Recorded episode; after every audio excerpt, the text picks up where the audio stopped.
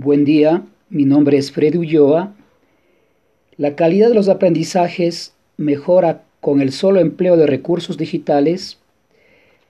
Al emplear recursos digitales, el docente pasa a ser un creador de experiencias de aprendizaje de calidad, donde la tecnología desarrolla un proceso interactivo con los estudiantes usando nuevas estrategias. ¿Cuáles son los actores principales en el contexto educativo que deben desarrollar habilidades digitales? ¿Por qué hacerlo?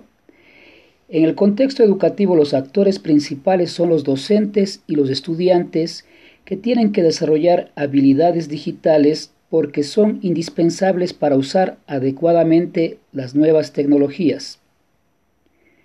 ¿Cuáles son las oportunidades del proceso de enseñanza-aprendizaje con la adquisición de habilidades digitales?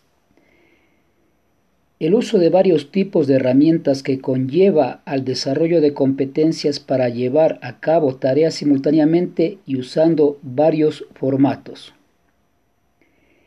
El desarrollo de las habilidades digitales es un tema de manejo de dispositivos digitales o el diálogo de estos recursos con el contexto educativo. Los estudiantes utilizan habilidades digitales de pensamiento crítico para planificar y realizar investigaciones, administrar proyectos, resolver problemas y tomar decisiones informadas usando herramientas apropiadas y recursos digitales.